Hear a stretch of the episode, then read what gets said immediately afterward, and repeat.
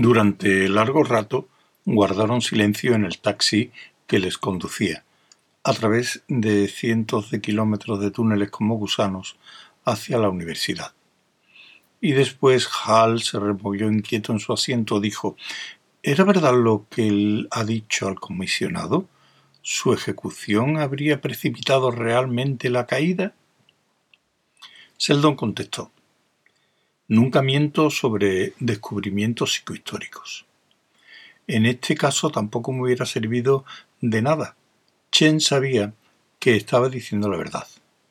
Es un político muy astuto, y los políticos, por la misma naturaleza de su trabajo, deben poseer un instinto especial para las verdades de la psicohistoria. Así pues, necesitaba que usted aceptara el exilio, dijo Hall pero Seldon no contestó. Cuando llegaron al terreno de la universidad, los músculos de Hall entraron en acción por sí mismos, o mejor dicho, en inacción. Casi tuvieron que arrastrarle fuera del taxi. Toda la universidad era un derroche de luz. Hall casi había olvidado que el sol existía. No era que la universidad estuviera al aire libre, sus edificios estaban cubiertos por una monstruosa cúpula de una especie de vidrio. Estaba polarizado, de modo que Hall podía mirar directamente hacia la rutilante estrella del cielo. Sin embargo, su luz no era amortiguada y arrancaba destellos de los edificios de metal hasta donde la vista podía alcanzar. Las estructuras de la universidad no eran del duro acero gris del resto de Trantor. Eran más plateadas. El brillo metálico tenía un color casi marfileño.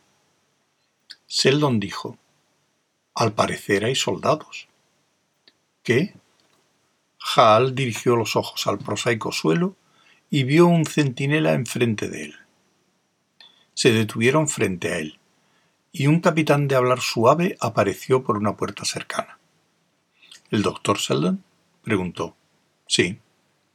Le estábamos esperando. Usted y sus hombres estarán bajo ley marcial de ahora en adelante. Las instrucciones que he recibido son de informarle que le han sido concedidos seis meses para hacer todos los preparativos de su viaje a términos. Seis meses. empezó Gal, pero los dedos de Seldon se posaron en su hombro con una ligera presión. Estas son mis instrucciones, repitió el capitán. Se alejó, y Hal se volvió hacia Seldon. Pero ¿qué podemos hacer en seis meses? Esto no es más que un crimen un poco más lento. Calma, calma. Lleguemos a mi despacho. No era un despacho grande, pero sí a prueba de espías y muy difícil de detectar. Las grabadoras tendidas sobre él no recibían ni un silencio sospechoso ni un estático aún más sospechoso. Recibían una conversación construida al azar con una gran variedad de frases inocuas en diversos tonos y voces. Ahora, dijo Seldon poniéndose cómodo, seis meses serán suficientes. No veo cómo. Porque, muchacho, en un plan como el nuestro, las acciones de los demás están adaptadas para satisfacer nuestras necesidades. Aún no le he dicho que la composición temperamental de Chen ha estado sujeta a un escrutinio mayor que la de cualquier otro hombre de la historia. No dejamos que el juicio se celebrara hasta que el momento y las circunstancias fueran idóneos para lograr una sentencia de nuestro gusto. Pero, han podido arreglárselas para... para que nos exilien a términos? ¿Por qué no? Puso un dedo en cierto lugar de su mesa de despacho y una pequeña sección de la pared que había a su espalda se deslizó hacia un lado. Solo sus dedos podían hacerlo, puesto que sólo sus huellas digitales podían activar el lector que había debajo. Dentro encontrará varios microfilmes, dijo Seldon saque el marcado con la letra T.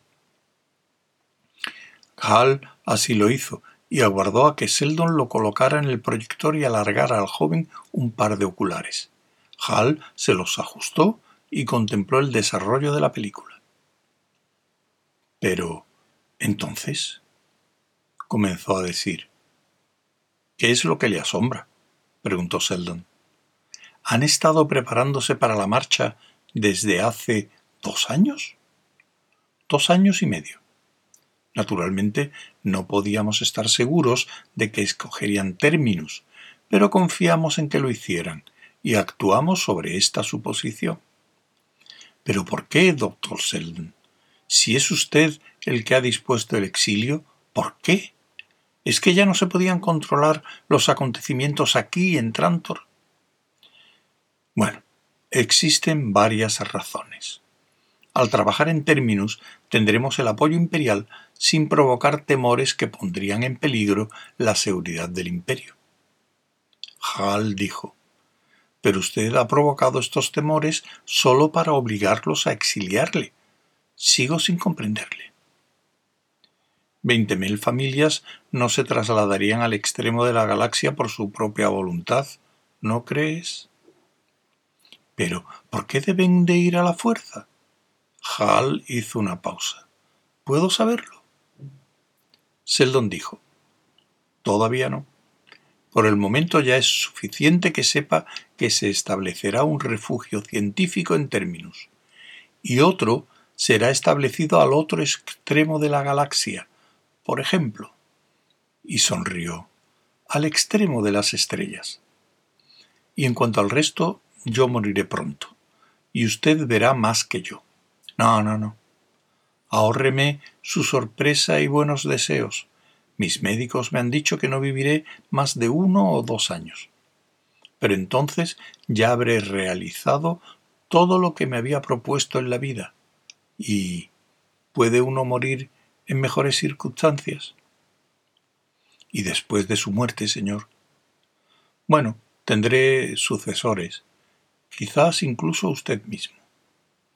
Y estos sucesores podrán aplicar el último toque del plan e instigar la revuelta de Anacreonte en el momento oportuno, y de la mejor manera. A partir de entonces, los acontecimientos se desarrollarán por sí solos. No le entiendo. Ya me entenderá. El arrugado rostro de Seldon reflejó una gran paz y cansancio, casi al mismo tiempo. La mayoría se irá a términos, pero algunos se quedarán. Será fácil de arreglar. Pero yo, y concluyó en un susurro, de modo que Hal apenas pudo oírle. Estoy acabado.